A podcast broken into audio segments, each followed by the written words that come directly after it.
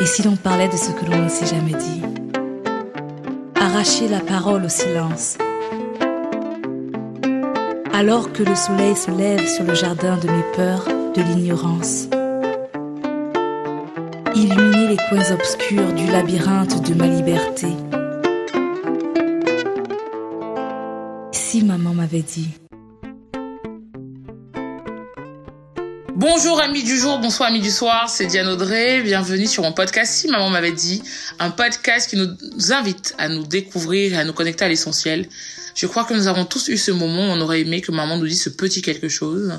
Merci pour toutes vos belles énergies, vos commentaires, euh, vos tweets euh, que je ne cesse de voir tous les jours et qui me motivent, mon équipe et moi, à continuer, en tout cas, euh, à, nous donner à fond. Pour rappel, vous pouvez soutenir le podcast sur la plateforme Tipeee en tapant dans la barre de recherche si maman m'avait dit. Mais pas de panique, je partagerai le lien direct dans la présentation. Je profite aussi pour vous rappeler que le podcast est disponible sur toutes les plateformes, Google, Spotify, Apple ou encore la plateforme Encore. Aujourd'hui, mon invité est Chantal. Et je suis contente parce que Chantal est une abonnée qui a écouté le podcast, une auditrice, et qui a souhaité participer à cette édition. Euh, je tiens à préciser que c'est un des épisodes que j'ai tourné euh, à Paris. Bonsoir Chantal. Bonsoir Diane Audrey. Comment tu vas? Je vais très bien. Stressée Beaucoup, beaucoup. C'est pas facile de parler de soi. Oui. Mais, euh, mais bon, comme tu as écouté, les gens sont généralement à l'aise et il euh, n'y a pas de pression, tu prends ton temps. On a la chance d'avoir des auditeurs et des auditrices très ouverts, très zen. Et je pense que là, derrière, ils sont en mode, qu'est-ce que Chantal va nous raconter? Alors Chantal, qu'est-ce que tu aurais aimé que ta maman te dise? J'aurais aimé que ma maman me dise euh, que ce n'est pas parce qu'un homme remplit euh, tous les critères sur le papier, tous les critères qu'on a dans la tête, que le, notre mariage sera heureux.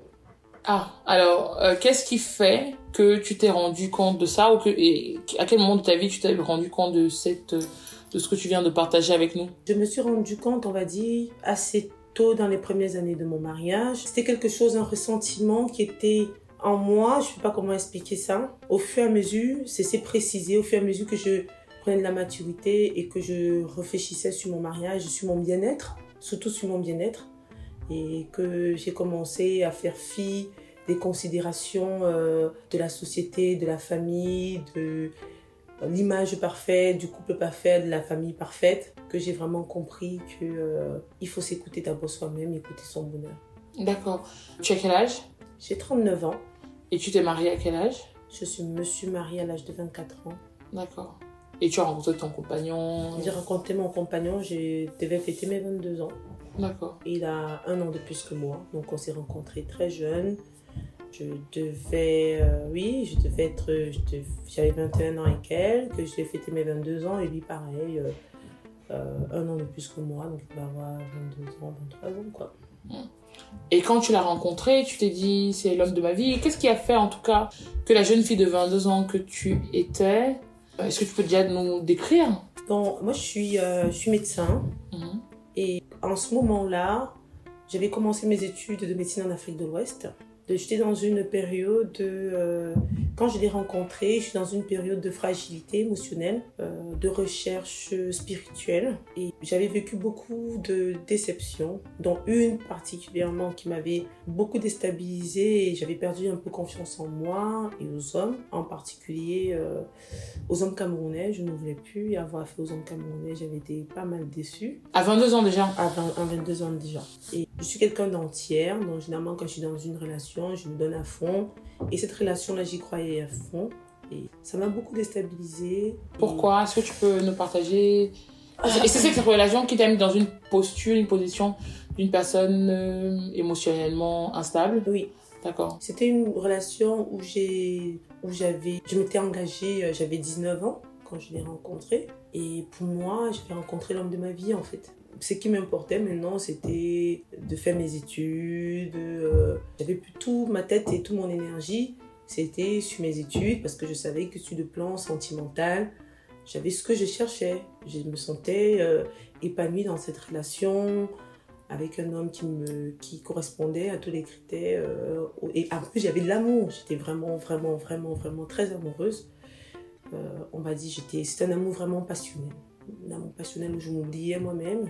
Et que dans cette relation, j'ai eu l'infidélité qui m'a beaucoup perturbée. Je ne pouvais pas imaginer un jour qu'il puisse me mentir. C'était quelque chose qui était complètement hors de ma, de sphère en fait. Moi je pensais qu'on était tellement fusionnels, complices, qu'ils ne pouvaient même pas regarder notre femme. J'avais 19 ans aussi. Hein. Euh, et, quand c'est s'est passé, il m'a trompé. La fin de cette relation est né un enfant. Je l'ai su de manière un peu euh, accidentelle, même très accidentelle, parce qu'il ne pouvait pas me le dire. Je me suis sentie trahie. Même là, je n'ai pas abandonné. Je me suis dit, bon, euh, quand on aime, il y a des obstacles. Et ça, c'est un obstacle. J'étais prête à, à continuer notre relation, mais lui, il est rentré au Cameroun. Et à son retour au Cameroun, la relation n'était plus ça, il était fuyant, toutes celles qui s'accrochaient. Euh, euh, moi, je voulais qu'on rencontre nos familles, mais pas forcément pour des trucs officiels, parce que je savais bien que ça n'allait pas se passer comme ça du jour au lendemain. En plus, on n'était pas de la même ethnie, donc dans ma famille comme dans sa famille, il trouvait ça un peu, bizarre. mon père, n'était pas trop chaud.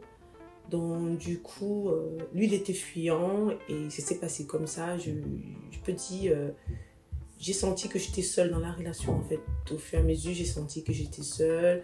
Et c'est comme ça que ça s'est passé. On, s'est, on a arrêté la relation. Moi, euh, j'ai continué mes études, mais j'avais du mal, après avoir confiance en un homme, en fait. J'avais du mal de, de donner ma confiance en un homme. J'avais un sentiment d'insécurité à chaque fois que j'étais dans une relation.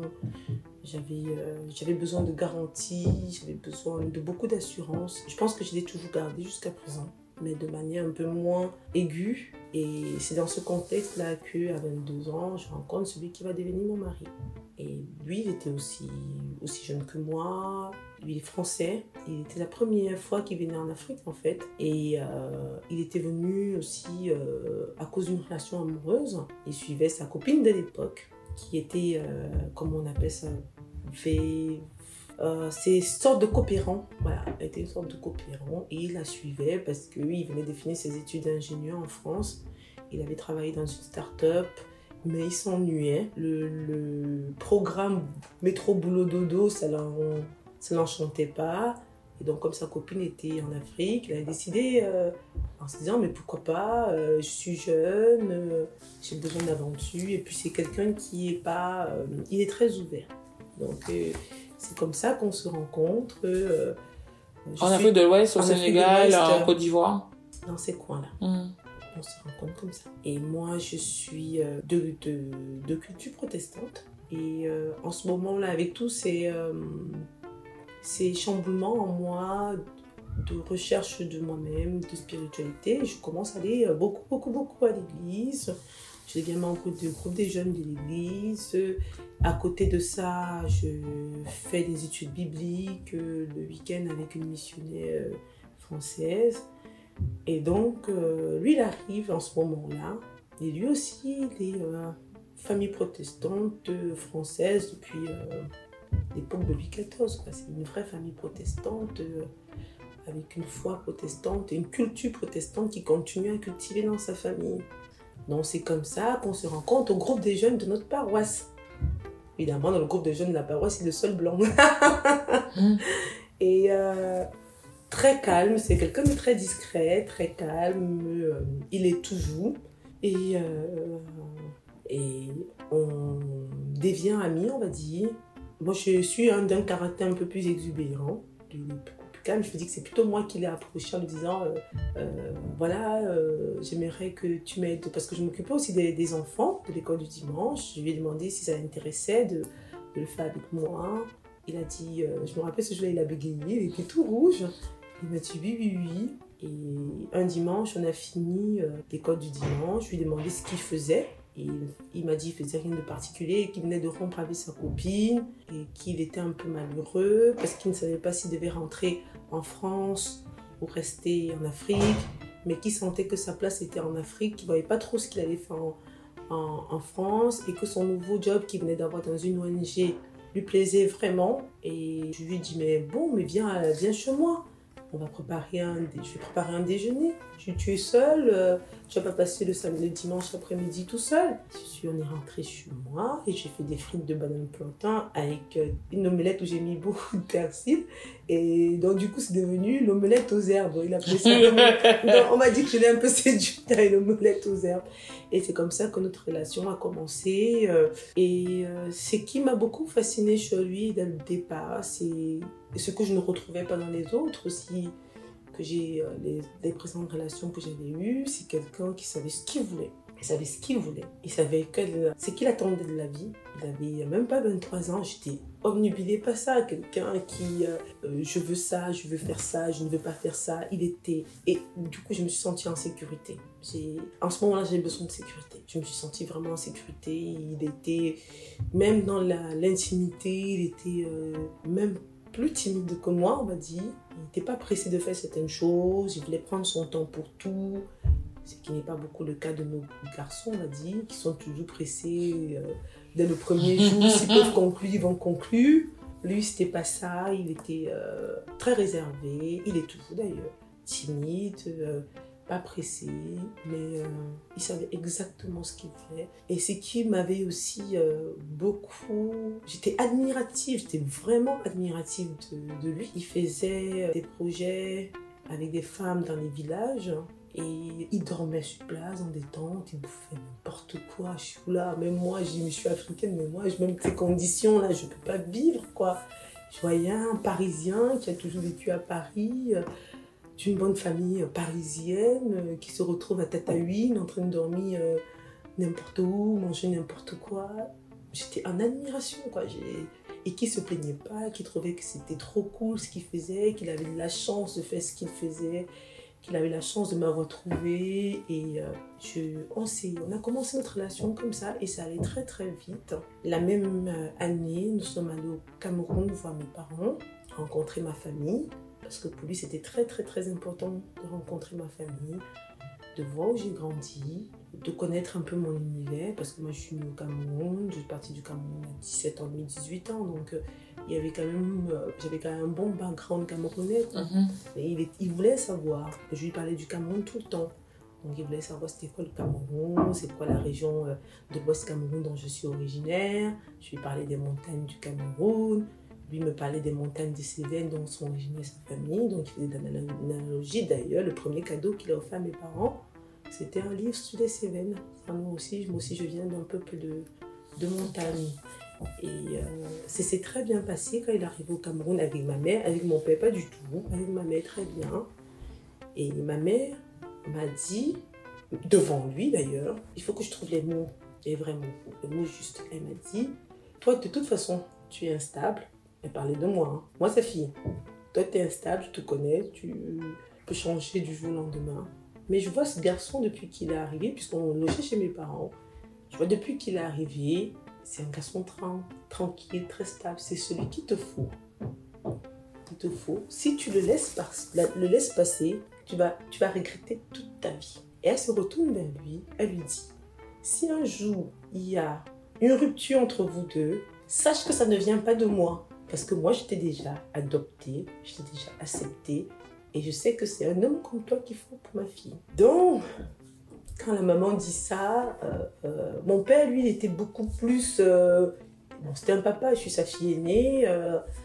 il trouvait que j'étais trop jeune pour m'engager dans une relation assez sérieuse. Lui, il voulait juste que je fasse mes études. J'avais l'impression qu'il me regardait encore comme la petite fille de 3 ans qui l'accompagnait à l'école, son premier jour à l'école maternelle. Il n'avait pas l'impression que j'avais grandi. Il a eu du mal à accepter que je sois dans une relation sérieuse parce qu'on parlait de mariage et tout. C'était très sérieux. Alors j'ai une question. Oui. Euh, avant de continuer, ton père voit te voir en tant que petite. Alors ton père qui avait peur pour l'autre garçon qui était d'une autre ethnie n'a pas eu peur de voir un blanc français? Oui, mon père, il, on dirait pas, il était méfiant parce que dans le chemin que mes parents avaient, euh, surtout mon père, je pense, avait dans sa tête, quand il m'a envoyé euh, faire des études en Afrique de l'Ouest, c'était tu finis tes études, tu te spécialises, tu viens, tu ouvres ta clinique au Cameroun, tu te maries avec un mec de bonne famille, bien sûr, vous connectez quoi. Mmh. Tu as ta clinique, là son job, faites des enfants et voilà. Il n'avait pas le programme que. Euh, que j'allais me retrouver par mon et par vos. Donc pour lui, c'était un peu, euh, c'était un peu son le programme qu'il avait choisi pour moi qui tombait à l'eau. Mais il y avait déjà ça, il fallait qu'il fasse ce deuil là, le deuil de, de cette vie qu'il avait prévue pour Mhm. moi. Euh, le deuil aussi de se dire parce que mon père, il avait peur que en me mariant avec un avec un occidental, on va dire un français, je perds de notre culture et qu'il ne voit pas ses petits enfants. C'est toujours ça. euh, mes petits-enfants ne vont pas savoir qu'ils sont camerounais, mes petits-enfants ne vont pas savoir qu'ils sont bamilégués, ils viendront pas au village, machin, machin. Il avait toujours peur. Ça, c'est une garantie, même le jour de la dot, que mon, mari et sa famille lui ont donné. Il a donné- C'était une garantie qu'ils lui ont donnée à solennellement devant toute la famille.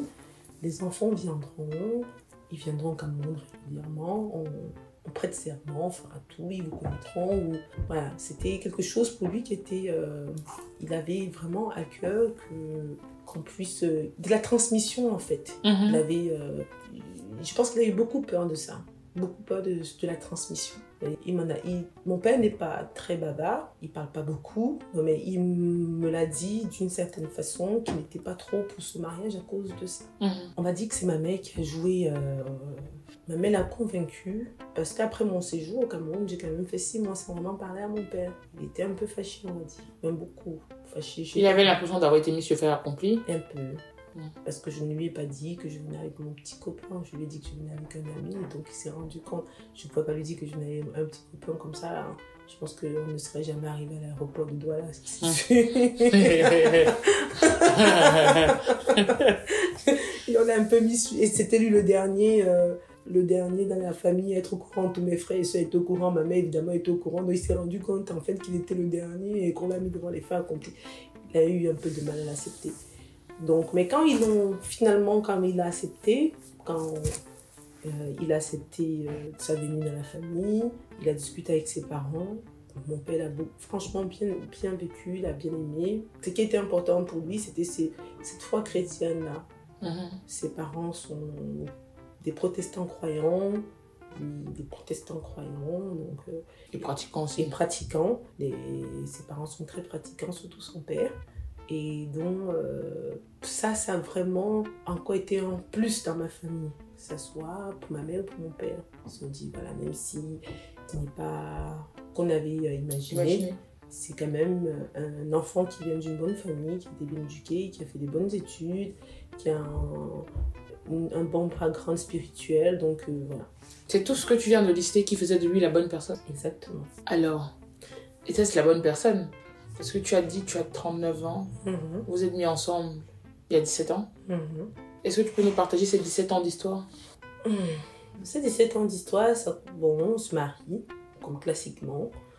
On se marie euh, déjà au Cameroun, puis en France, et quand on vient se marier en France, en fait, c'est pas pour rester en France. On vient juste se marier en France, on est reparti en Afrique, en fait. Mhm. Dans notre projet de vie. Il va, il va faire ses trucs du- de- de- d'expatrié dans les ONG, moi je vais travailler, je vais le suivre. Et quand on arrive en France, euh, la mission qu'il avait, on lui dit non, tu n'as plus de, de, de, de fonds en fait. Il n'y a plus de fonds, euh, tu peux plus rentrer. Donc on se retrouve bloqué là. Et donc euh, j'ai ma première fille, euh, je dois refaire des équivalences pour continuer mes études. Je les, passe sans problème. J'intègre la faculté de médecine en France, il n'y a pas de souci. Mais euh, comment je vais expliquer ça? Déjà, au début, j'ai eu beaucoup de problèmes de, de culture, on m'a dit. J'ai eu un choc culturel en arrivant quand même. C'est très différent de ce que je connaissais. Il a toujours été présent, mais il ne pouvait pas comprendre certaines choses. Moi, j'ai commencé à avoir affaire au racisme, euh, même euh, à l'hôpital ou à la fac. C'est quelque chose que je n'avais euh, Jamais expérimenté. jamais expérimenté. Je ne savais pas ce que c'était. Euh, je- Ça se matérialisait comment? Ça s'est matérialisé par des, euh, des moqueries. Quand je suis arrivée à la fac de médecine, j'avais encore mon bon accent du pays, quoi. J'étais la bonne africaine. Les, mes camarades de, de- se moquaient de mon accent, sans se cacher d'ailleurs. Et c'était très compliqué parce que c'est quelque chose qui est quand même euh, difficile à accepter. Lui, il comprenait pas. Il, il comprenait. Il, je vais pas dire qu'il comprenait pas, mais il traitait ça de, avec. euh, Il minimisait. Oui, Parce me que. euh, oui, il me dit, ouais, tu t'en, fous, Mhm. t'en as rien à, t'en as rien à battre, tu continues ta vie. Mais quelque part, pour moi, c'était blessant. Mhm. Euh, à l'hôpital, j'ai connu, oui, tous les noirs sont nonchalants, on a deux tensions, euh, quelle est la spécialité que tu veux faire? Parce qu'il faut que tu choisisses bien ta spécialité, parce que chez toi, on a quand même besoin de beaucoup de médecins. euh, oui, vous les noirs, vous êtes toujours, vous n'êtes jamais stressés, euh, les Africains sont comme si, les femmes africaines, de toute façon, elles accouchent pour avoir la, la, la, les allocations familiales. ah, mais toi, tu as déjà un enfant? ah oui, mais tu vas pas te mettre en, en fait 6 comme tes, tes, tes, tes, tes sœurs. Mais, euh, J'ai. Ouais, il y en a beaucoup, quoi. Il y en a beaucoup, quoi. Et ça, c'est des choses qui m'ont quand même blessée. Et lui, il était un peu euh, en retrait, euh, en me disant Oui, tu es intelligente, t'en as, as rien à battre. Aujourd'hui, je comprends parce que euh, il peut pas comprendre ces micro-agressions là au quotidien Non. quand il est un homme blanc dans une société dominante de blancs. Mm. Et quand on est une femme noire dans un milieu euh, où on n'est pas attendu. On n'est pas attendu dans ce genre de métier. Donc quand on arrive là, on est vraiment le, le cheveu sous la soupe. Et autre chose, c'est que euh, il a une éducation quand même particulière. C'est un milieu assez bourgeois, avec des principes, beaucoup de règles. Mhm. Et moi, je viens d'une famille camerounaise moyenne, basique, où euh, à la maison, on crie, euh, quand quelqu'un à l'autre bout du couloir, là-bas, on appelle là-bas. Une maison qui vit, quoi, comme on le connaît au Cameroun. Il n'y a pas de protocole, il n'y a pas de... Mhm. Et j'entre dans cette famille-là, où, euh, qui m'accueille bien, hein, il n'y a pas de soucis. euh, ses frères et sœurs, ses parents ont toujours été très, très, très, très bien avec moi, mais avec énormément de règles.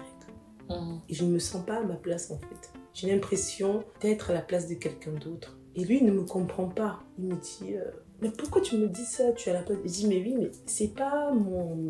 Je suis pas à ma place en fait. Je suis pas à ma place.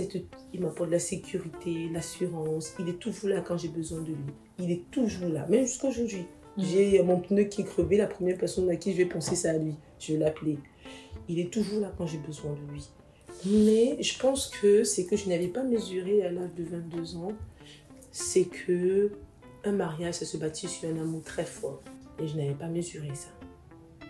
Comment ça? Comment ça, un amour très fort? Il y a des gens qui disent que l'amour vient avec le temps. Je n'y crois pas. Mhm.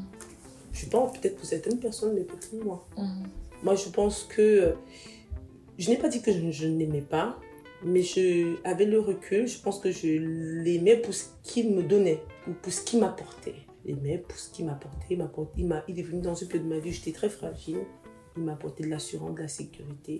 J'avais toujours. Pour, en ce moment, j'avais un dicton qui restait pour moi toujours. C'était euh, Un homme est ce qu'il dit. Donc, ça veut dire il fait ce qu'il dit.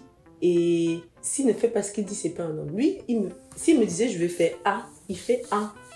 Et moi, ça me rassurait. J'avais Mhm. pas à me poser des questions sur est-ce que ce qu'il a dit, c'est vraiment ça? Est-ce que s'il me dit qu'il a fait ça, c'est vraiment ça? Il faisait ce qu'il disait et il disait ce qu'il faisait. Et ça, ça me rassurait énormément parce que c'est des choses que je n'avais pas eues dans les autres relations Mhm. et qui m'avaient miné, qui m'avaient vraiment euh, euh, miné. Et là, je suis tombée sur quelqu'un qui était tout à fait clean, quoi. Donc, du coup, j'étais dans une sécurité, une assurance, et je pense que je l'ai aimé pour ça. Je l'ai aimé pour ça, pour ce qu'il représentait, mais je l'ai pas aimé. euh, je sais pas si, je sais pas. Moi, je n'ai pas l'impression que je l'ai aimé pour euh, une longue vie euh, de couple, en fait. Mhm. À quel moment tu as, commencé, tu as commencé à avoir des doutes? À quel moment tu as commencé à te dire mince, euh, j'aurais peut-être pas dû me marier? Quand Mathieu est né, il avait euh, deux ans. Deux ans, oui. Un an et demi, deux ans. Il y a eu un déclic, il y a eu un moment? Hum, je peux pas dire qu'il y a vraiment eu un déclic particulier, mais je le ressentais déjà. Et voilà. Et, et j'ai commencé à le lui dire en fait. Mhm. Que je pense que on n'aurait pas dû se marier, on n'aurait peut-être pas dû. Et lui, il mettait ça sur le compte du manque de confiance en moi, de stress, d'autres choses. Et puis, euh, quand j'essayais de verbaliser auprès de ma famille, de ma mère, par exemple, elle me disait mais bon, euh, de quoi tu te plains? Ou bien de mes copines, elle me disait Mais de quoi tu te plains Euh, Il te donne tout ce que tu veux, il te surveille pas. C'est vrai que je fais, ce que- je fais ce que je veux. Il me surveille pas. Si je, décide d'aller. euh, si je décide de prendre un billet d'avion pour aller au bout du monde, il va me dire Ah, ok. Donc, comment on fait pour garder les enfants? Ok. Mais tu veux que je t'aide à chercher ton billet? Ok, c'est pas le, c'est pas celui qui va m'empêcher de faire ce que je veux. Mhm. Il va, tant que ça me rend heureuse, il est content. Il me fait, mais même là, donc, toutes mes copines étaient en mode, mais t'as un mec qui est compliment, euh, il est gentil, il est cool, il t'embête pas. Et pourquoi tu te plains? À un moment, je commençais à culpabiliser moi-même en me disant, euh, je peut-être je demande trop, peut-être je suis pas, euh, c'est peut-être moi qui suis pas bien. Mhm. Euh, il y a un problème avec moi-même. J'ai beaucoup culpabilisé d'abord moi-même. Mhm. Ah, mais c'est pas possible que tout le monde me dit qu'il est bien et que je n'ai rien. Je dois être heureuse en fait. Tout Mhm. le monde me disait, mais tu dois être heureuse. Il y a, il y a rien qui, pour que tu sois pas heureuse. Tu as des enfants qui sont en bonne santé, tu as un super boulot, tu as un mari qui t'embête pas, tu as plutôt une belle vie. Qu'est-ce qui te dérange? Et je n'arrivais même pas à verbaliser en fait ce qui me dérangeait. Je disais juste, je ne me sens pas à ma place en fait. Donc, qu'est-ce qui te dérangeait? Qu'est-ce qui te, ouais, qu'est-ce, qu'est-ce qui te dérangeait? Est-ce que tu as fini par trouver la, la réponse à ta question? Ce qui me dérangeait, c'est que je pense que je l'aimais pas comme il se devait en fait. Et j'étais le Est-ce qu'on peut aimer Comment ça Est-ce qu'on peut aimer un peu Ou bien comment Oui. Est-ce qu'on aime ou on n'aime pas ou est-ce qu'on peut aimer un peu? Comment Parce que je sais pas. Quand tu dis euh, je ne l'aimais pas comme il se devait. J'étais pas folle amoureuse de lui. Il me manquait pas quand il était pas là. Dès le au bout de, de quand Oui, le premier enfant a eu deux ans, tu le sentais déjà? Même avant, oui. même avant. Oui. Il manquait pas quand il était pas là parce qu'entre entre temps, il a trouvé un poste euh, dans un pays frontalier. Et il n'était pas là toute la semaine, il revenait le week-end, mais quand il partait, il n'était pas toute la semaine. Moi, j'ai géré ma vie tranquille, il me manquait pas. Il m'appelait, il m'appelait pas. Et, et, et, ça, et c'est là où tu as commencé à te poser des questions. Oui, c'est là, que j'ai commencé à me poser des questions parce que c'était pas quelque chose que j'avais avant. Mhm. Je suis très entière dans mes relations. Mhm. J'aime être euh, en même temps très fusionnelle avec mes partenaires. Je veux savoir ce qu'ils font tout le temps. Je vais, je vais tout le temps être, vouloir être en communication avec eux. Mais avec lui, je ne je ressentais pas ce besoin. Il était là, il était là. J'étais contente, il n'était pas là. Ça ne changeait rien à ma vie. Mais quand il était là, tu étais quand même content. Oui, il est- j'étais quand même contente parce qu'il est agréable, euh, c'est un bon père, euh, c'est pas quelqu'un de méchant, donc euh, j'étais quand même contente qu'il travaille quelqu'un. Mais euh, j'étais pas, pas amoureuse comme on peut l'imaginer. Alors, comment on tient durant toutes ces années? En sachant déjà ça. Parce qu'il y a des personnes qui peuvent s'en rendre compte au bout de 10 ans, ils ont une sorte de boom, ou 15 ans, une sorte de flash. Mais toi, tu semblais déjà en être plus ou moins consciente, euh, plus 15 ans auparavant. Comment on fait pour vivre avec ça jusqu'à aujourd'hui? Déjà, on essaie de se dire, euh, je suis pas la plus malheureuse du monde. Mhm. Il y a d'autres gens qui ont plus de problèmes que moi. Moi, je vais pas me plaindre de ça.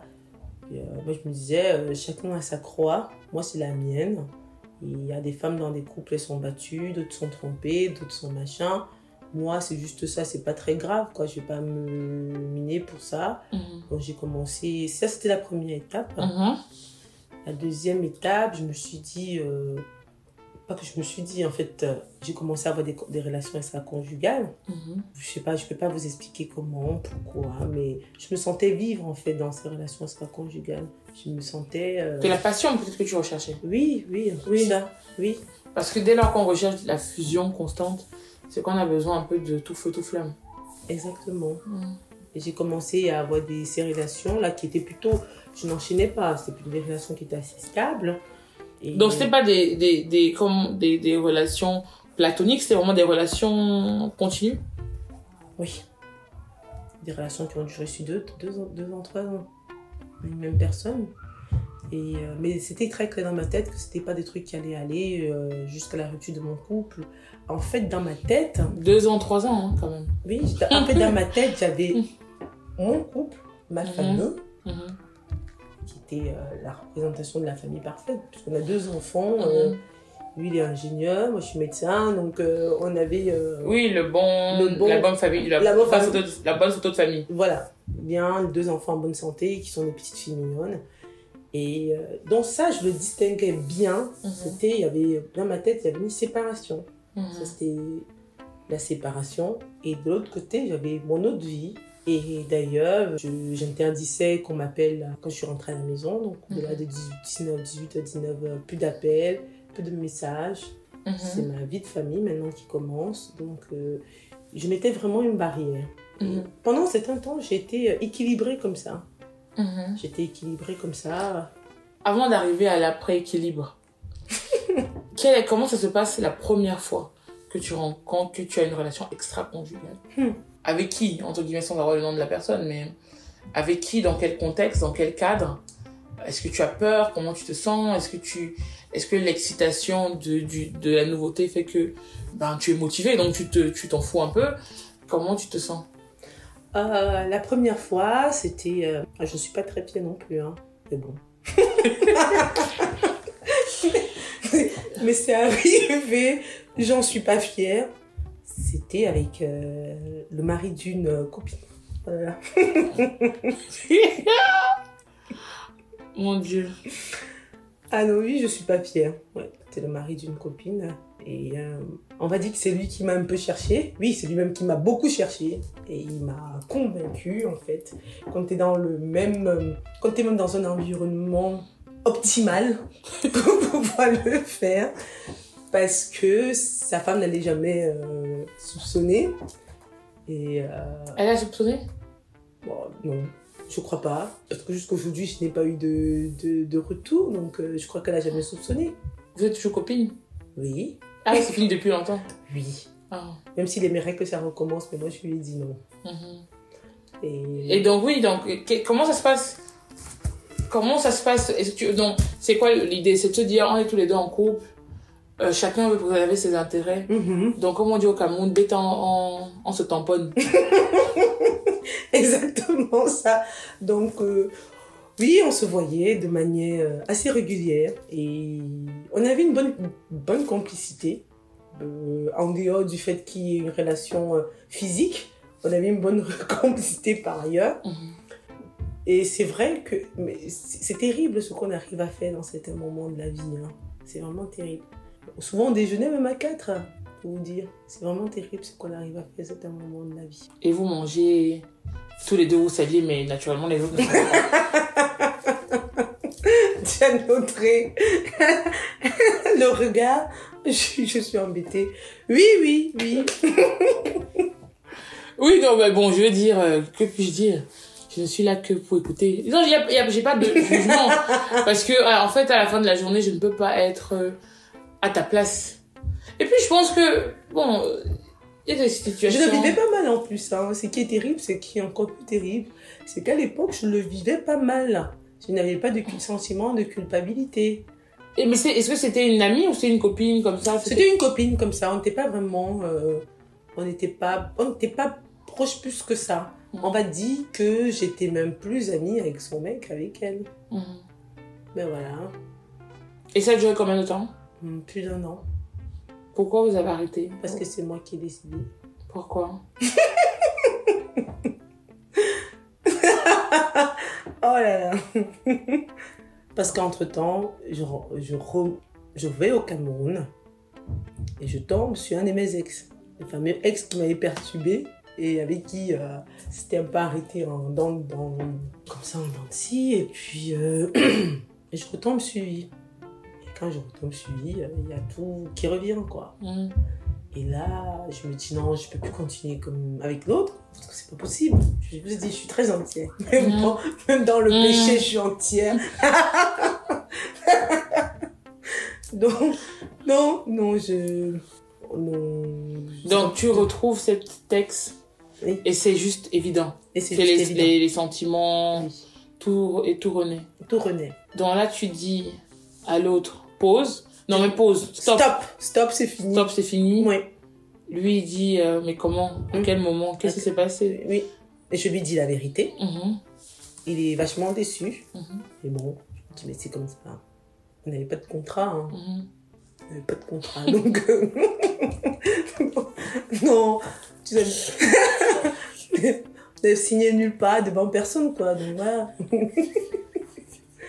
voilà, je lui dis ça. Il ne prend pas très bien, évidemment. Donc, je continue la relation avec celui-là. Et c'est une relation qui était très, très. Ça, c'est une erreur. C'est franchement. s'il y a une- recommencé ah avec oui, le. oui. S'il y a une relation sur laquelle je. Vraiment, où j'ai fait une erreur, c'est celle-là. De te, de te, de réessayer. Alors, comment ça se passe? Tu arrives au pays, vous vous revoyez. C'est toi qui le contacte ou vous vous C'est croisez? moi qui le contacte. Pourquoi? Parce que comme je dis, on s'était séparés un peu en queue de poisson. Et j'avais l'impression qu'il fallait que je le voie pour rediscuter de certaines choses avec lui. Mhm. Mais dans ma tête, dans mon esprit à moi, c'est que je suis blindée maintenant, je suis mariée, j'ai un mari à qui je reproche rien, je suis mère dans, dans- j'ai une fille. Euh, pour moi, il- je ne vois pas comment il va m'atteindre. Surtout que je me dis que je connais ses défauts et que euh, on ne se pas mordre pas le même, euh, pas la même, pas le même serpent deux fois quoi. Mhm.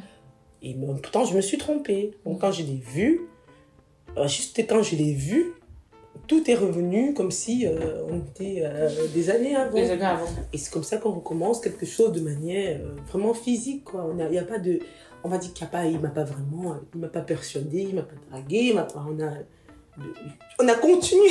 quoi. Oui, oui. C'est comme s'il y avait eu une pause et on a repris le coup. Et lui, il était toujours célibataire. Moi, j'étais mariée. Et donc, on commence cette relation. Au début, quand on commence, moi, je suis en mode. euh, Je maîtrise tout, comme d'habitude. Je me dis, euh, comme la, la précédente relation, il y a vraiment une, euh, une séparation Mhm. entre ma vie euh, de couple et Mhm. mon autre vie. Mais au fur et à mesure, ça grignote parce que en fait, j'avais beaucoup de sentiments pour lui et, et ça grignote et ça me met dans un état euh, d'instabilité émotionnelle énorme où je me retrouve dans des situations euh, invivables où, je me retrouve à faire des choses pas bien du tout. Comment ça?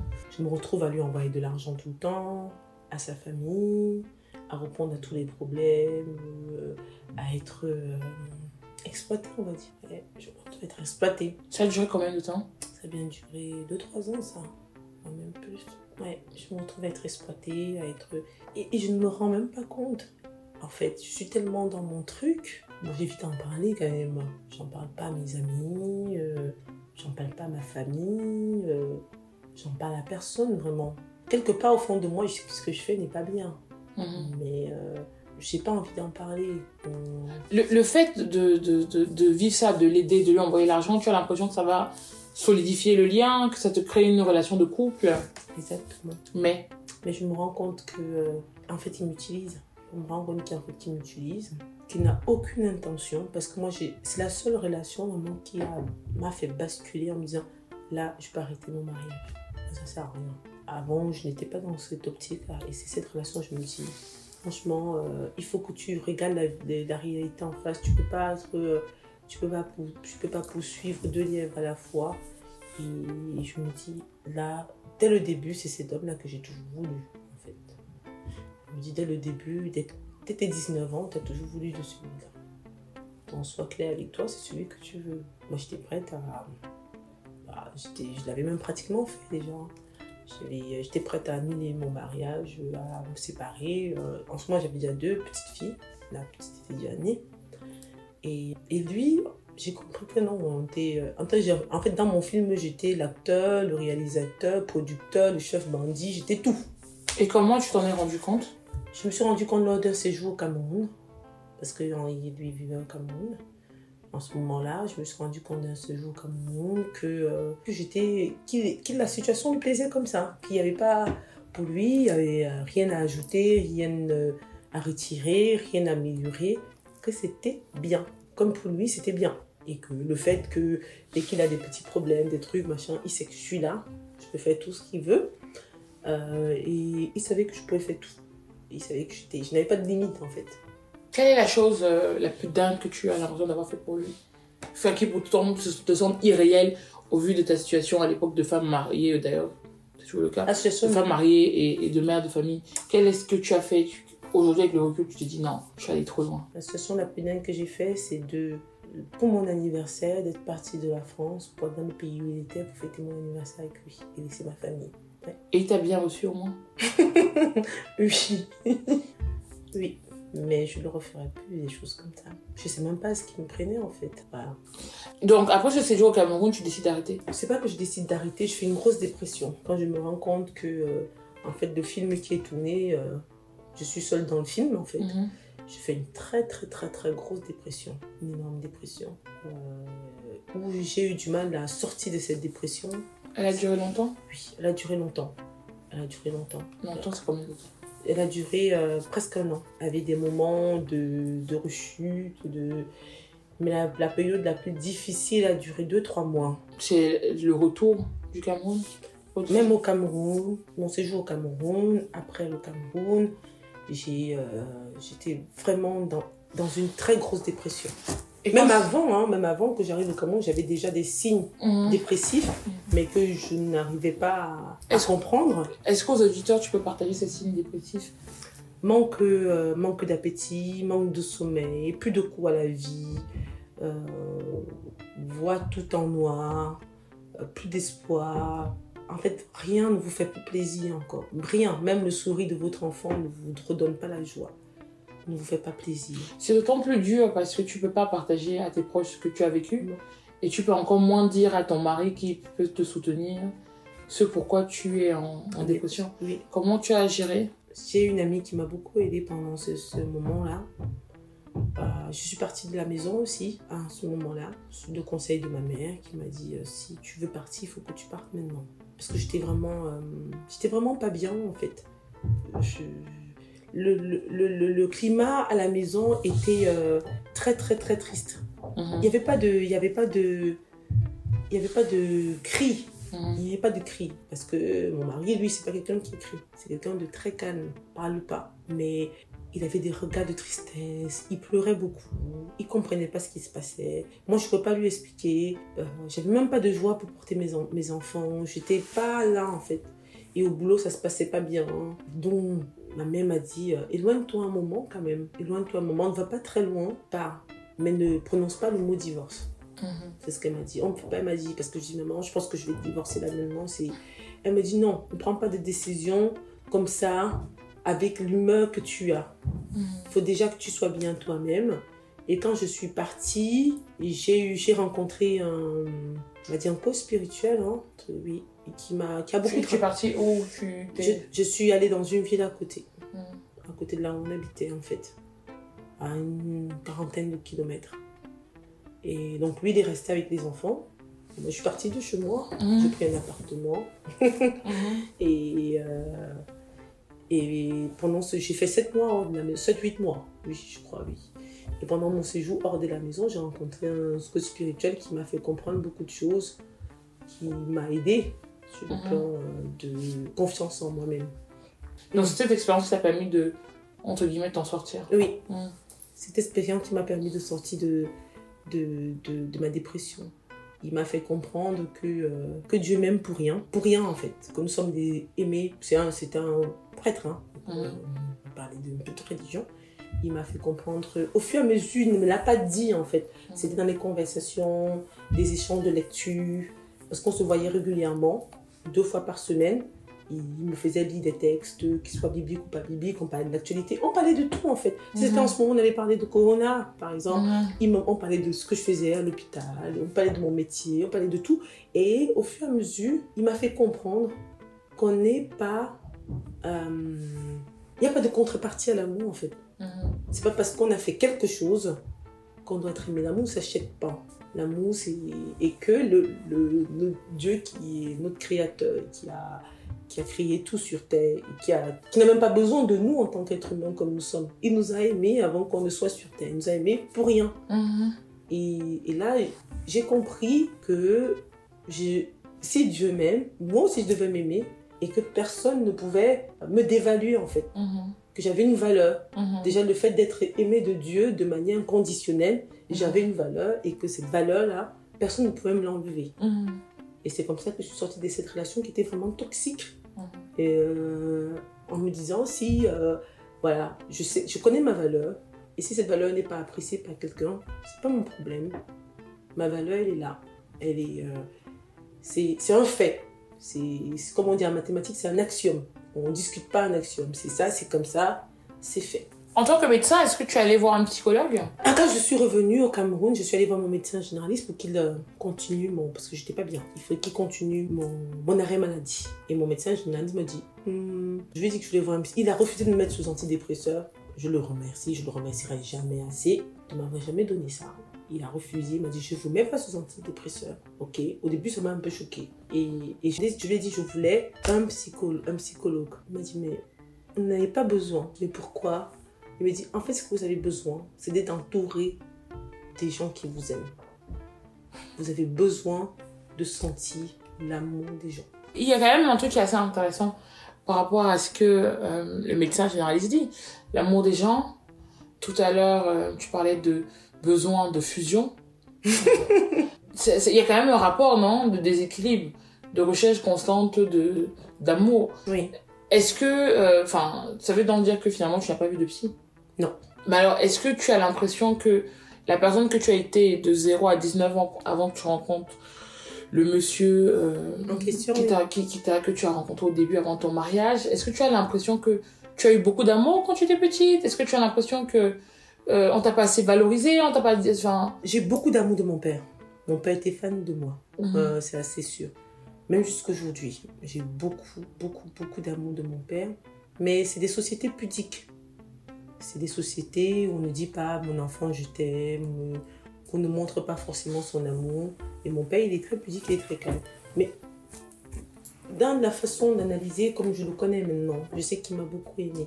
Me valoriser, je ne saurais dire, comment tu expliques alors ce besoin d'amour, d'affection, de preuve d'affection, de recherche de fusion Est-ce que tu as, est-ce que toi tu t'es posé la question Oui, je me suis posé la question. Tu as eu des débuts de réponse, tu as eu des réponses? Je me suis posé la question et pour moi la question, la réponse, je sais pas si c'est si elle est vraie ou pas, mais je pense que la réponse c'est du fait que je suis partie trop tôt de chez mes parents. Je pense que 17 ans c'est pas un âge pour partir de chez ses parents. D'aller 17 on est trop petit. D'aller à l'étranger comme ça à 17 ans, euh, on a encore besoin d'être coucouné. Moi je pense que j'avais encore besoin d'être euh, avec mes parents pour me guider dans la vie, pour me dire que les gens étaient méchants, que les gens pouvaient blesser.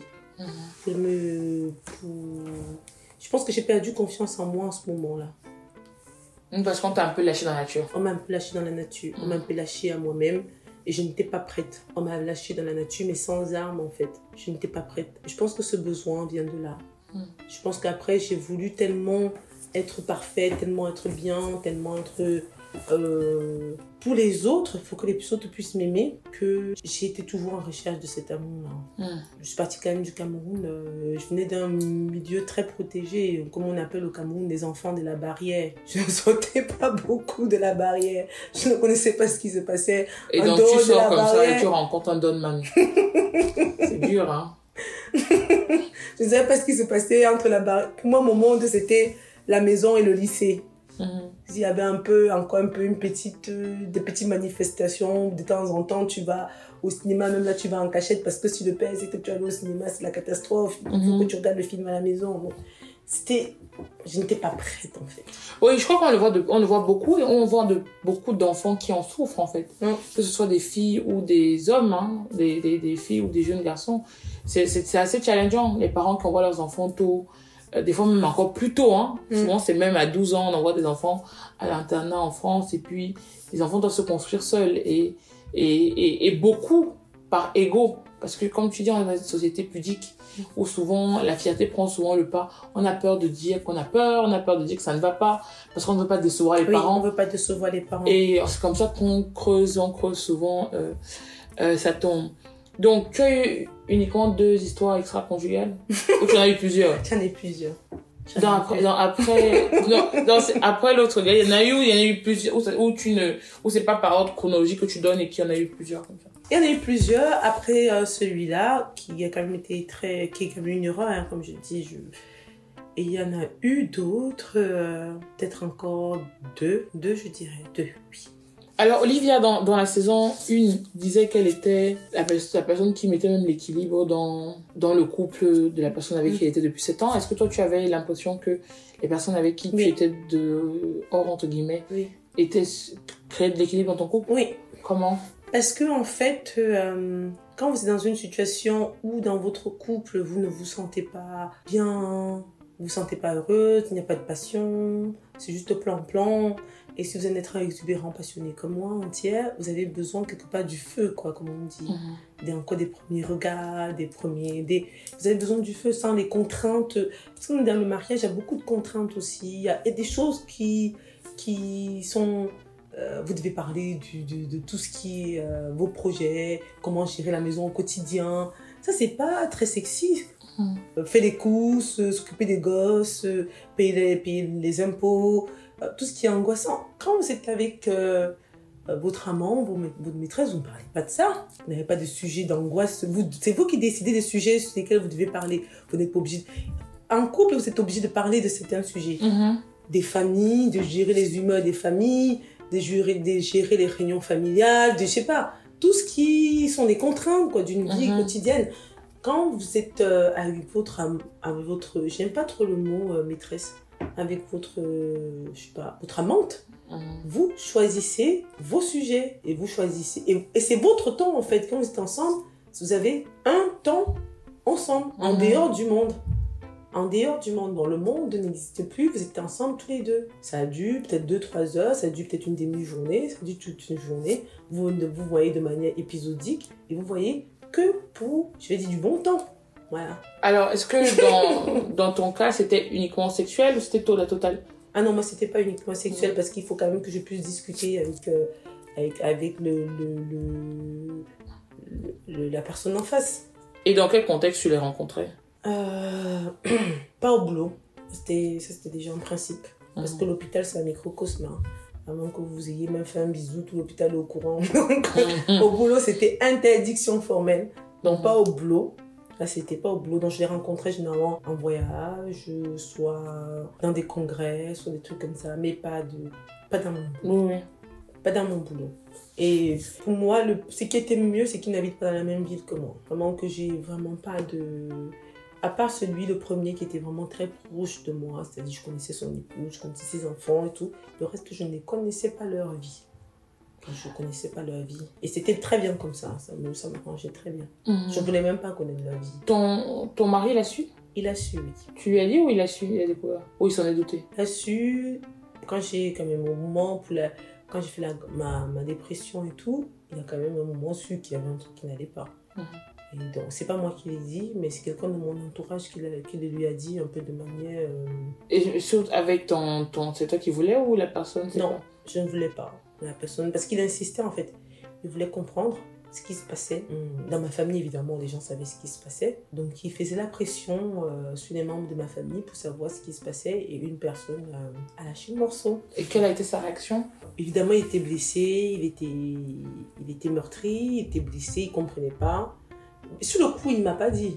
Donc, j'ai déçu euh, des mois après. Il m'a fait part de son, de sa souffrance en fait, comprenait pas pourquoi. Et je lui ai dit que ça se répéterait plus. Je suis désolée et que, c'était un moment de faiblesse. Je l'ai un peu, un peu endormi comme ça, on va dire. Et donc lui, comment il était? Parce qu'en fait, on a naturellement, parce que c'est toi que j'interviewe, mais comment lui il était par rapport à, à votre couple? Parce qu'à un moment, quand tu es avec quelqu'un, tu connais la personne avec qui tu es.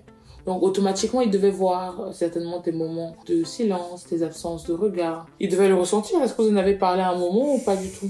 Il avait une, il avait une façon de dire. euh, il y avait des moments où il me disait euh, Tu es ici, mais tu n'es pas là. Ton corps est ici, mais ton esprit n'est pas là. Mais je ne sais pas où tu es, mais tu n'es pas là. Et je disais Non, tu racontes n'importe quoi, je suis là. On n'en discutait pas parce que je refusais. Moi, personnellement, je refusais la discussion. Je fuyais en fait de la discussion. Je refusais d'en parler parce que c'était trop de souffrance. C'est trop de souffrance. De pouvoir mettre c'est facile d'être dans l'actif, juste en train de suivre un, un protocole, de, mais ne pas se poser. Se poser et mettre de- des mots sur ce qu'on ressent et ce qu'on vit, ça c'est très, très. Ça veut dire qu'on est prêt à se regarder en face et accepter ce qui va et ce qui ne va pas. Il faut être prêt pour ça. Moi, je n'étais Mhm. pas prête pour ça. Moi, je voulais. J'étais dans la fuite en fait J'étais dans la fuite. Je voulais tellement que, euh, que les choses se passent comme la société veut. C'était un point de vue que je n'étais pas prête à regarder ce qui n'allait pas. Je sais pas si je Mhm. suis claire. Je voulais pas en fait, je voulais pas. Il y a des moments, il m'a dit oui, tu penses pas. Il m'a même proposé de faire une thérapie de couple. Je lui ai dit, je lui ai dit non. Bon, moi, je vais pas aller raconter ma vie euh, à quelqu'un qui me connaît pas, qui connaît pas mon, mon, background culturel, euh, qui ne connaît pas ma vie. Je vais pas aller euh, me mettre à raconter ma vie comme ça à n'importe qui. J'ai refusé. J'ai refusé. Je lui ai même pas donné une once d'espoir de le faire. Mhm. Mais je pense que je n'étais pas prête. Je n'étais pas prête à me, j'étais pas prête à me screener. Pas prête à me regarder. Tu as été prête à un moment? Ou est-ce que tu es prête? En tout cas, là, tu en parles, tu en parles un peu. Même Oui. si c'est. euh, Oui, j'étais prête à un moment, mais j'étais prête à un moment où je ne voulais plus notre vie de couple en fait. Donc, tu étais prête à te screener dès lors que tu as décidé que tu ne voulais plus Voilà, c'est ça. être avec lui. Oui. Et c'est c'est venu de quand? Enfin, d'aujourd'hui, où on est aujourd'hui en 2020, ça s'est présenté C'est quand? Venu euh, il y a un an et demi à peu près. Il y a eu un déclic? Il y a eu un déclic. Mhm. Entre-temps, euh, on continue notre vie comme ça. Euh, lui, il voyage beaucoup pour son travail. Il est pratiquement jamais là. Il voyage euh, 50% il est à l'étranger, tout le temps dans les avions. Moi, ça m'arrange bien, hein, je n'ai pas de problème. Comme je vous ai dit, il ne me manquait pas. euh, plus que ça, moi, je continue ma vie, euh, je travaille, mes filles grandissent. Et euh, il a une opportunité de boulot pour être expa- expatrié au Moyen-Orient. Et euh, je dis cool, cool, fonce, vas-y. Je le, je, le motive, je l'appuie. Je lui dis, il me dit, mais tu sais que je n'irai pas, je n'irai pas en expatriation si tu ne viens pas avec les enfants. Je dis oui, je sais, mais maintenant c'est ton temps. C'est ton temps, tu as aussi besoin, t'as pas encore 40 ans. T'as- Ce sera une bonne opportunité de boulot pour toi. Tu pourras rebondir après pour avoir plus de responsabilités dans d'autres, dans, dans ton domaine. Une carrière en expatriation, euh, surtout au Moyen-Orient, c'est euh, cool. Donc lui, il s'avance. Moi, je viens avec les enfants plus tard. Sauf que quand j'arrive là-bas, je déchante complètement. Et je me retrouve dans un environnement. Je maîtrise pas les codes. Je deviens une femme d'expatrié, alors qu'ici, moi-même, n'étais pas femme d'eux ou mère d'eux. Là, je me retrouve dans la communauté euh, française où je suis femme d'expatrié, où la plupart des femmes euh, sont femmes d'expatriés depuis euh, des années. Et ils ont déjà une certaine façon de penser, une certaine façon de faire. J'ai du mal à me à m'intégrer dans cette communauté-là. Je peux pas travailler parce que c'est très compliqué pour travailler. Il faut faire des, concours, des examens, des entretiens. Et je lui dis, mais moi, j'ai dépassé l'âge de ça, quoi. Mais je veux plus, euh, c'est bon, quoi. Je, je veux pas faire ça. Entre-temps, je- ce qui est bien, c'est que je perfectionne mon anglais. Je prends du temps pour mes enfants, ce que je ne faisais pas ici. J'ai- en quelque sorte, je dis, mais en foyer, ce qui m'arrange absolument pas. J'ai jamais euh, prévu ça dans ma vie. J'ai du respect pour les mères au foyer, hein, il n'y a pas de souci. Je respecte des femmes qui décident d'être mères au foyer, Mhm. c'est leur choix. Mais moi, c'est un choix qui, on m'a dit, situationnel, un peu imposé. Je- Mhm. Dans ma tête, quand il me décrivait les choses avant que j'arrive, il me dit T'inquiète pas Il est d'un naturel très optimiste. Tu trouveras du boulot, t'inquiète pas. Tu euh, un diplôme français, mais qui peut refuser un médecin français? Non, mais c'est pas possible, t'inquiète pas. Alors, je déchante. Et dans cette situation-là, où j'ai pas de copine, moi qui euh, faisais énormément de sport, une journée de 24 heures, c'était jamais suffisant pour moi. Jamais. J'avais trop de trucs à faire. Je connaissais même pas Netflix, je regardais jamais de télé parce que j'étais toujours, toujours affairée. Mhm. J'arrive là-bas, je m'abonne sur Netflix parce que euh, il faut bien que j'occupe mon temps. Au début, c'était cool. J'étais en vacances pendant un mois. donc je lis tous les bouquins que j'avais en retard.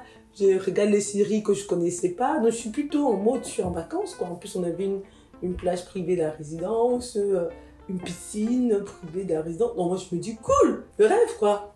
Et ça a duré un mois. Et pendant tout ce temps, moi qui étais toujours en fuite, en fait, comme je dis euh, tout à l'heure, je fuyais toujours. Mhm. Là, j'avais plus, je pouvais plus fuir. Qu'est-ce que je devais fuir J'étais coincée. Mhm. J'étais obligée de me regarder moi-même.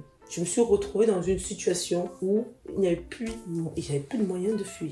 Il n'y avait pas de boulot, il n'y avait rien. Il n'y avait pas de Il boulot. n'y avait pas de routine précise. Il avait- Là, tu étais face à toi-même. J'étais face à moi-même. J'avais plus de boulot, j'avais plus de copines sur place. Je connaissais pas les endroits pour faire des sorties. J'étais vraiment dans un, environnement que je ne maîtrisais pas. J'étais, euh, je pouvais pas sortir comme ça. Non. Je me retrouve, euh, les enfants vont à l'école le matin, ils reviennent seulement le soir. Lui, il il part au boulot le matin, il revient le soir. Je me retrouve dans un environnement complètement étranger. Je me retrouve face à moi-même. Pour une, une fois depuis des années, je m'étais jamais retrouvée face à moi-même. Là, je me retrouve face à moi-même.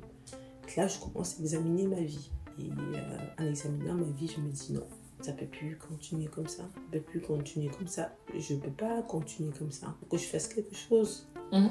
Et il faut aussi avouer que plus 40 ans approchaient, je me disais, euh, je vais pas me retrouver euh, à 40 ans Ouais, surtout que 40 ans est jeune. et sans assumer certaines choses en Mhm. fait. Et euh, c'est en fur et à mesure ce travail-là que j'ai fait sur plusieurs choses. Hein. Ça n'a pas seulement été ma vie de couple, c'était ma vie moi-même, c'était ma vie spirituelle, c'était ma vie euh, personnelle. J'ai coupé de pont avec beaucoup de gens qui étaient pour moi des, des gens toxiques, Mhm. des gens qui n'étaient pas des gens qui, des amis qui n'étaient pas des vrais amis. En fait, on m'a dit que j'ai fait euh, le grand ménage. J'ai fait le grand ménage Un big shop. un big shop, un big shop. Même dans ma famille, euh, je dis des choses aux gens que je n'avais pas dit. Durant ce voyage-là, il y a eu vraiment. euh, Oui, ça a duré un an et demi. Parce que je Tu as vécu un an et demi là-bas? Oui, mais j'ai- entre-temps, j'ai commencé à faire des allers-retours. Je venais travailler en France. Je rentrais, je faisais travailler, travailler pour quelques semaines. Je rentrais, je vivais là-bas. Quand je vivais là-bas, je travaillais pas. Donc, je faisais... Donc, j'ai vécu là-bas un an et demi, en fait. Ah, bah c'est bien. De quoi. euh, Bon, de quoi en, en tout cas garder une sorte d'équilibre. Et je pense que pour ton mari, c'était peut-être le plus simple et le plus idéal pour maintenir votre couple en fait. De quoi De te laisser partir Oui, à Paris. parce en que... France. Oui, parce que euh, comme je travaillais pas sur place, c'était compliqué pour moi. J'étais vraiment, euh, euh, j'arrivais pas. Il fallait que je travaille. Il fallait absolument que je travaille. Et donc après ces allers-retours, tu décides que il est temps d'arrêter. Oui. Il faut arrêter euh, la comédie. C'est ce que tu as dit? C'est ce que je me suis dit à moi-même. Ok. Et qu'est-ce que tu as dit à ton mari? Pas le traditionnel, il faut, qu'on- faut Non. que je te parle. Non. C'est dur ça. Non. Le il faut que je te parle. euh, ça te met dans un truc. On m'a dit panique. que euh, la révélation est vraiment venue le jour de mes 38 ans. Je me suis retrouvée euh, le matin de mes 38 ans en me disant mais euh, tu vas pas continuer comme ça. Tu peux pas continuer à faire semblant que tout va bien, que tu es heureuse, que tu, est magnifique, que, que tu arrêtes de mentir à toi-même. Et donc, euh, quelques mois après, je lui ai dit. Je lui ai dit que voilà, c'est Là-bas ou en à distance? Là-bas. Je lui ai dit là-bas qu'il faut que. euh, je lui ai dit, mais écoute, euh, regarde la, véri- la, réa- la réalité. Regarde la réalité en face. euh, on- Moi, je suis pas heureuse. Je suis pas heureuse dans notre, dans notre couple. Il m'a dit, mais qu'est-ce que tu veux que je change euh, Mm. Qu'est-ce que Je lui ai dit, mais tu peux pas te changer. Tu es toi. Moi, je suis moi. Je pense qu'on n'a pas les mêmes attentes dans le mariage. Lui, il est, euh, je dis, il est- d'une famille plutôt très conventionnelle. Lui, c'est je vais au boulot, j'ai ma femme, j'ai mes enfants, il y a ma famille, et je travaille et je fais ce qu'il a à faire pour qu'il ne manque de rien. En fait, quand, quand, j'écoute ces deux, enfin, ces deux personnes qui sont bien, qui ne sont juste, juste pas le même parcours de vie. Enfin, je sais que des fois on dit euh, qu'il est important de regarder comment l'autre vit, son cercle familial, et de voir si les, vos éducations Match. matchent. Est-ce que vous avez fait ce travail ou est-ce que tu l'as compris quand tu étais déjà mariée? J'ai compris quand j'étais déjà mariée. On n'a pas fait ce travail. On n'a pas fait ce travail, comme tu dis. On était trop jeunes. On n'a pas, on pas fait ce travail. On n'a pas hum, eu le temps de regarder euh, si on pouvait vivre ensemble longtemps. Mm. Même aujourd'hui, on se voit, on est dans la même pièce, on peut même dormir dans la même chambre, mais on se dit, en fait, c'est, quand je dis aux gens qu'on est, on est séparés et qu'on est en voie de, en voie de divorce, ils comprennent pas parce que on s'engueule pas, on ne crie pas, on se parle normalement, on s'appelle. euh, par exemple, ce matin, il a acheté des vélos pour les enfants. Il m'a demandé mon avis. Est-ce que tu penses que je dois aller à Decathlon, je dois aller ici Tu penses que quel type de vélo Est-ce que les filles ont des casques, machin? En fait, on se parle, euh, on se parle quoi. Vos enfants, elles sont en bas âge Ma fille est née ado et ma deuxième, elle a 9 ans. Oui, donc euh, vous en avez déjà parlé à vos enfants Oui. Et qu'est-ce qu'elles ont dit? Bon, elles ont accueilli, le premier jour, elles ont accueilli la nouvelle, mais avec beaucoup de tristesse. Mm. Elles sont très très proches de leur père. Ma fille aînée était très contente jusqu'à présent d'être l'une des rares dans sa classe à voir les deux parents qui euh, sont encore ensemble et qui n'ont pas divorcé. Elle en faisait de ça un sujet de fierté. Et euh, c'était très dur pour elle de se rendre compte qu'en fait ses parents étaient comme euh, Comme beaucoup d'autres euh, d'autres Comme- êtres humains. comme beaucoup d'autres êtres humains. Et euh, la petite, elle était beaucoup perturbée pendant tout parce que nous, les parents, nous sommes quand même assez lâches. Pendant plusieurs mois, avant, quand on savait exactement qu'on allait se séparer, qu'on allait divorcer, et que c'est, voilà, c'était inéluctable, on ne voulait pas le dire aux enfants. Dans toute la famille, nos deux familles étaient au courant, nos amis étaient au courant, sauf nos enfants. Je pense que ma, ma fille, ma deuxième, elle le ressentait. Elle était insupportable. Elle faisait bêtise sur bêtise. Elle était insupportable. Elle était infernale. Jusqu'à ce que moi, puisque moi j'ai récupéré les enfants, hein. les enfants sont maintenant en France avec moi. Lui, il est resté euh, au Moyen-Orient. Moi, j'ai récupéré les enfants en juin. Lui, il est resté au Moyen-Orient. Donc, jusqu'à ce que je lui dise, c'est insupportable. Je peux pas gérer cet enfant comme ça. Euh, euh, seul quoi. J'en peux plus. Chaque fois que je rentre du, du boulot, je vous fais un truc euh, incroyable. Mhm. Je dis, il faut qu'on le dise. Je dis, je sens qu'elle a- elle le sent la petite parce qu'elle nous a fait des signaux plusieurs fois pour nous dire, euh, je sens qu'entre vous deux là, il y a un, il y a un truc qui est un peu louche. Et bon, là, a dit, euh, bon, c'était pas très, très, euh, le moyen n'était pas très euh, catholique parce que il était à l'étranger, donc on a fait un WhatsApp vidéo et voilà, on l'a dit comme ça, elles ont pleuré, elles n'étaient pas contentes. Et quelques temps après, la grande est venue, peut-être deux, deux, trois semaines après, grande m'a dit, euh, maman, euh, de toute façon, si vous n'êtes plus amoureux, euh, on peut pas vous forcer. Si vous n'êtes pas amoureux, on force pas deux personnes à être amoureuses. Si vous n'êtes plus amoureux, on comprend que vous vous sé- vous séparez. Et la petite, une semaine après, m'a dit, de toute façon, ce que moi je veux, c'est que papa vienne s'installer à côté de nous et qu'il trouve un travail en France, qu'il vienne s'installer à côté de nous. Moi, je fais une semaine chez lui, une semaine chez toi. Je m'en fiche de ce que ma soeur pense, mais c'est ce que moi j'ai décidé. Et donc, depuis, les filles sont au courant, ça se passe plutôt. On leur a expliqué qu'on restait leurs parents, Mm. qu'on sera toujours leurs parents tous les deux, et que les décisions qu'on prendra pour elles, on en discutera toujours ensemble. Qu'elles ne vont pas croire que c'est parce qu'on est séparés qu'elles pourraient aller euh, grappiller un peu plus de papa, un peu plus de maman. On dit non, non, non, on restera toujours vos parents. Et euh, on leur a promis qu'on s'en mêlera pas. Euh, ma petite, souvent, quand elle parle à son père, au téléphone, elle vient me le passer, elle me dit Ah oui, mais c'est plus parce que vous n'êtes plus amoureux que tu dois pas lui dire bonjour, quoi. vous êtes quand même toujours des amis. Je dis Oui, oui, on est toujours des amis. Elle dit Mais oui, mais dis-lui bonjour, dis bonjour à papa. Et comment il va? Tu penses qu'il espère encore que ça reparte? À un moment, il espérait, mais non, maintenant, je pense que non. Au début, encore, il espérait. Combien de temps? Ça fait combien de temps que c'est acté? De manière définitive. Ça fait euh, depuis juillet-août. Hum, Depuis juillet-août, on sait. ouais. Avant ça, il, avant, Ouais. avant ça, il était encore. Je pense que euh, au début de l'année 2020, il espérait encore que, euh, que ça s'arrange, qu'on fasse euh, des arrangements. C'était com- c'est très compliqué pour lui. Moi, je, je suis. Ouais. c'est compliqué pour lui parce que il est, c'est son chemin de vie qui a été brisé. Je le sais. Mm. Je sais que c'était compliqué pour lui. Pour lui, euh, on se marie pas pour divorcer. Dans sa famille, c'est comme ça. Une parole donnée, c'est une parole donnée. Mm. C'est très important. Oui, lui. comment euh, vos deux familles ont accueilli la nouvelle? Je ne sais pas pour ses parents parce que ses parents se comportent avec moi comme si euh, rien n'était. Ils se comportent avec moi comme avant. Mon père jusqu'à présent est dans le déni. Ma mère l'a accepté finalement. Elle s'est dit euh, si c'est comme ça que tu seras heureuse, euh, j'accepte. Bon, elle est quand même triste parce qu'elle l'aime beaucoup. Elle me dit je n'arrive pas à imaginer qu'il ne viendra plus au Cameroun, ne viendra plus me voir.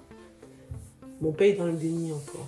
Pourquoi dans le déni? Il- De ne pas assumer que sa fille divorce? Oui, Sa fille parfaite c'est ça, il est dans le déni. Il n'aime pas en parler. Et Et qu'est-ce que ça te fait? Rien. Parce que c'est ton choix. C'est mon choix, ça me fait rien. Il a, il m'a appelé il y a quelques temps, euh, il voulait en parler. Moi, je lui ai dit, papa, c'est trop tard. Il voulait en parler, pas de mon divorce. hein.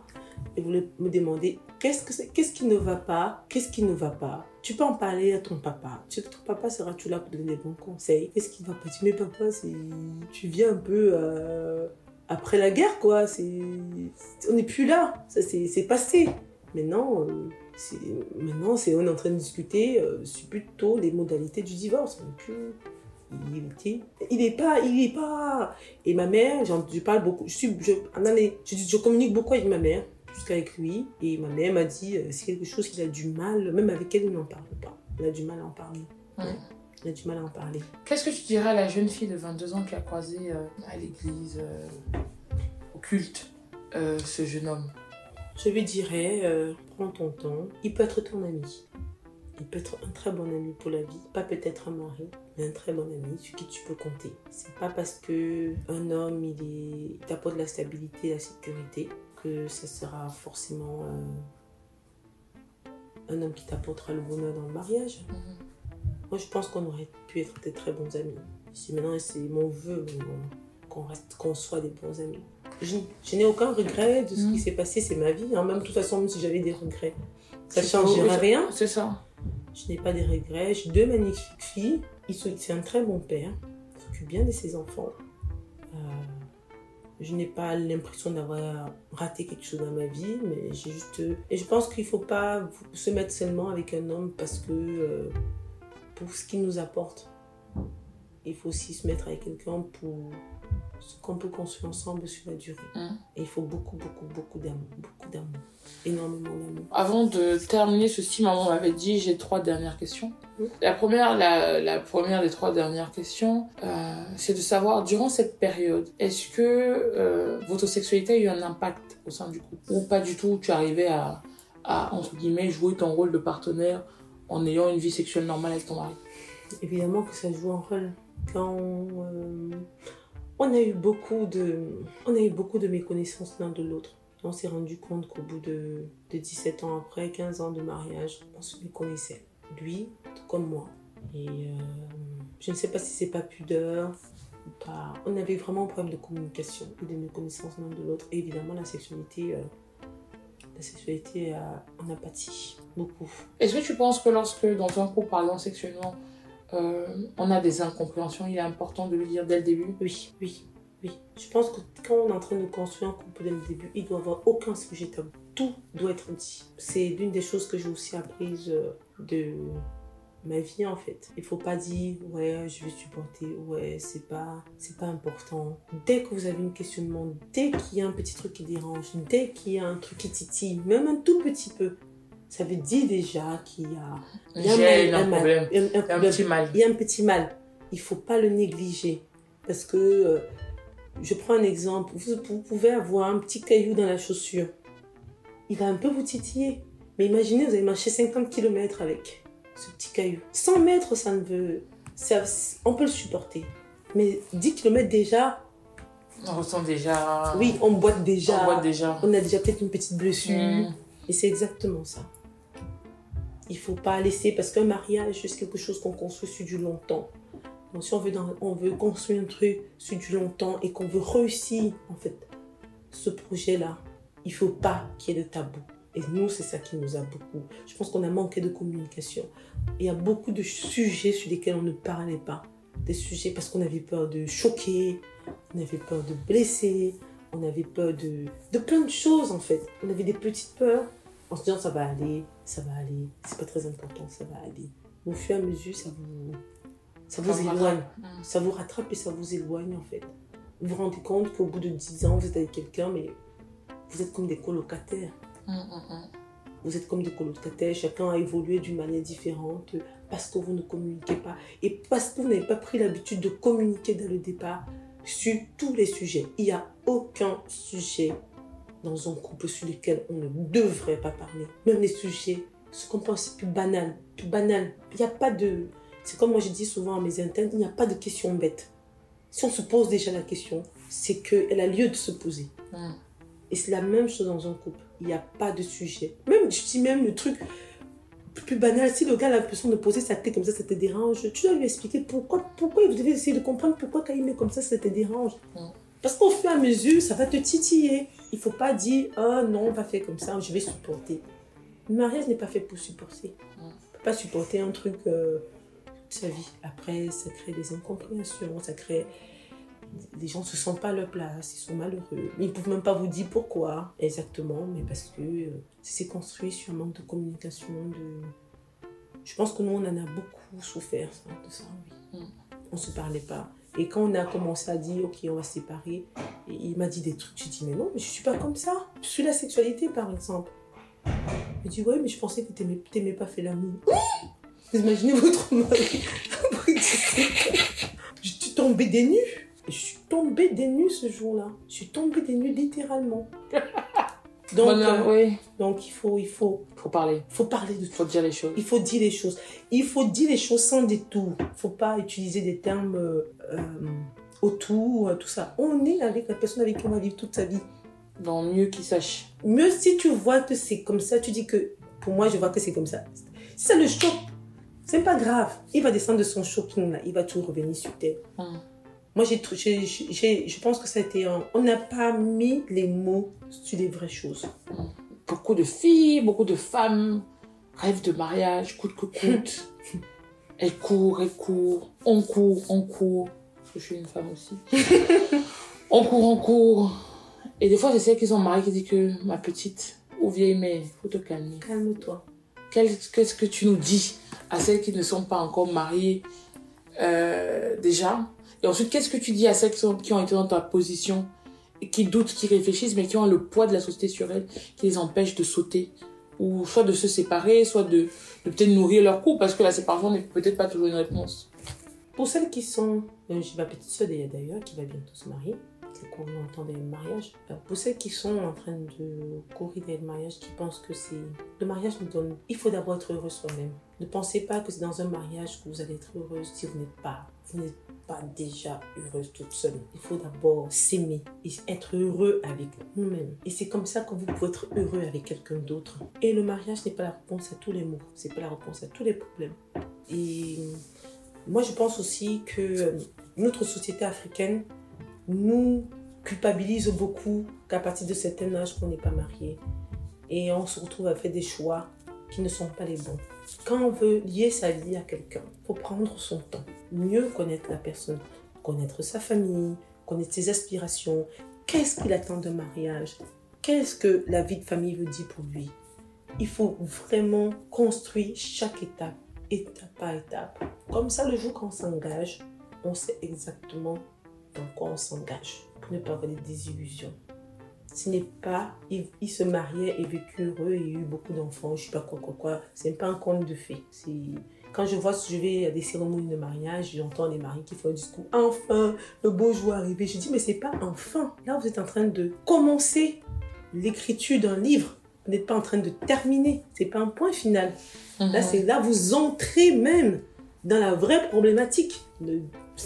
Il faut être sûr que ce jour on entre dans cette problématique-là, on est prêt, on est préparé, qu'on se connaît déjà soi-même et qu'on sait ce qu'on attend et qu'on connaît l'autre. Et il faut beaucoup, beaucoup d'amour. Je, dirais toujours ça. Oui, c'est vrai, c'est ce que tu dis beaucoup. Il faut beaucoup d'amour parce que vivre avec quelqu'un pendant longtemps, il faut vraiment Beaucoup beaucoup, d'amour. beaucoup d'amour. Il faut vraiment beaucoup d'aimer. Il faut avoir la réserve en amour doit être illimitée, illimitée. Et il faut nourrir cet amour-là. C'est, c'est l'amour est comme un feu. Il faut le mettre tout le temps. Il faut le garder. Il faut le, l'entretenir. Il faut l'alimenter. Et voilà. C'est ce que et pour celles qui sont dans des situations où elles sont malheureuses dans les couples pour quelque raison que ce soit, s'il y a encore de l'amour, il faut qu'elles se battent. Il y a plein de moyens de le faire. Il y a des, des prêtres, ceux qui sont croyants, des hommes d'église, des des imams, en fonction des, des aspirations de chacun. Il y a des, gens dans la famille qui sont plus ou moins ouverts, qui vous pouvez demander conseil. Mais il faut le faire à deux.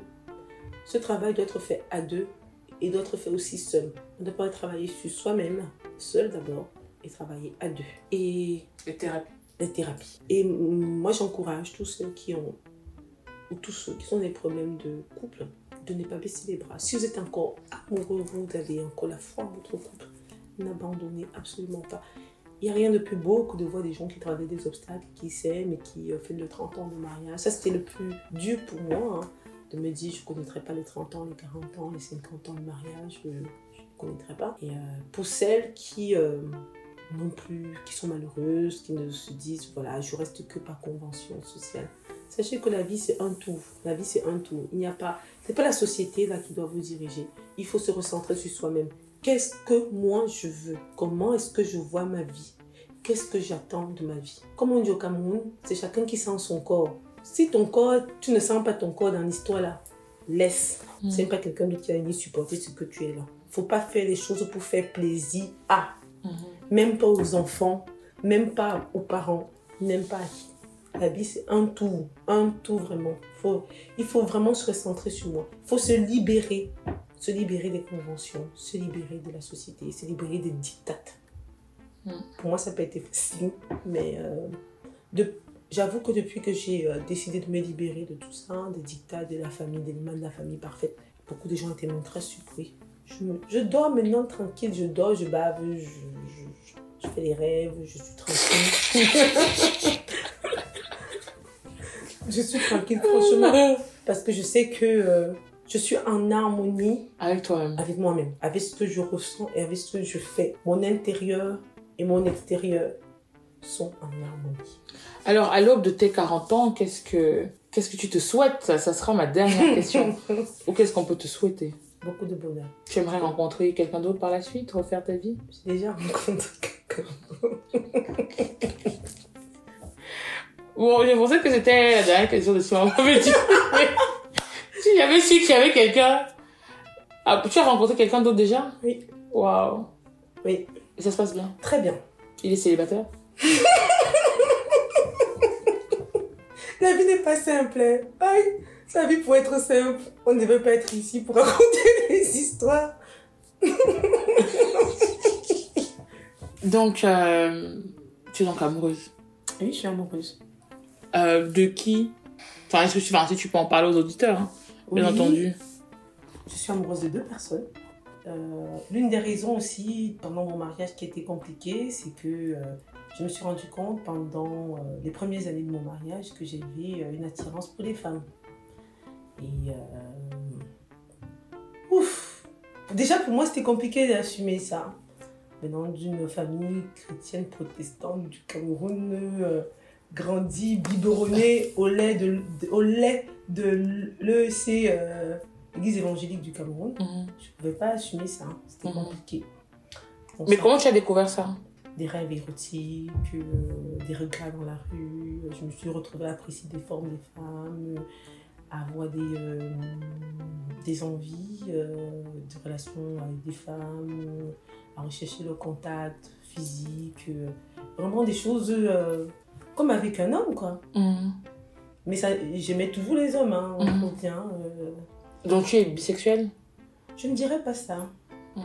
Je ne sais pas. Je refuse qu'on me mette dans une Case. Bon, il y a beaucoup de personnes qui, re- qui refusent cette case. Je refuse. Au départ, je me disais bisexuelle, mais je, je refuse parce que au fur et à mesure, quand j'ai, quand je me suis, je me suis retrouvée en face de moi-même, que j'ai fait Ton introspection. une introspection, je me suis rendu compte que c'est pas seulement le côté sexuel qui est important pour moi. Il faut vraiment qu'il y ait une réelle complicité.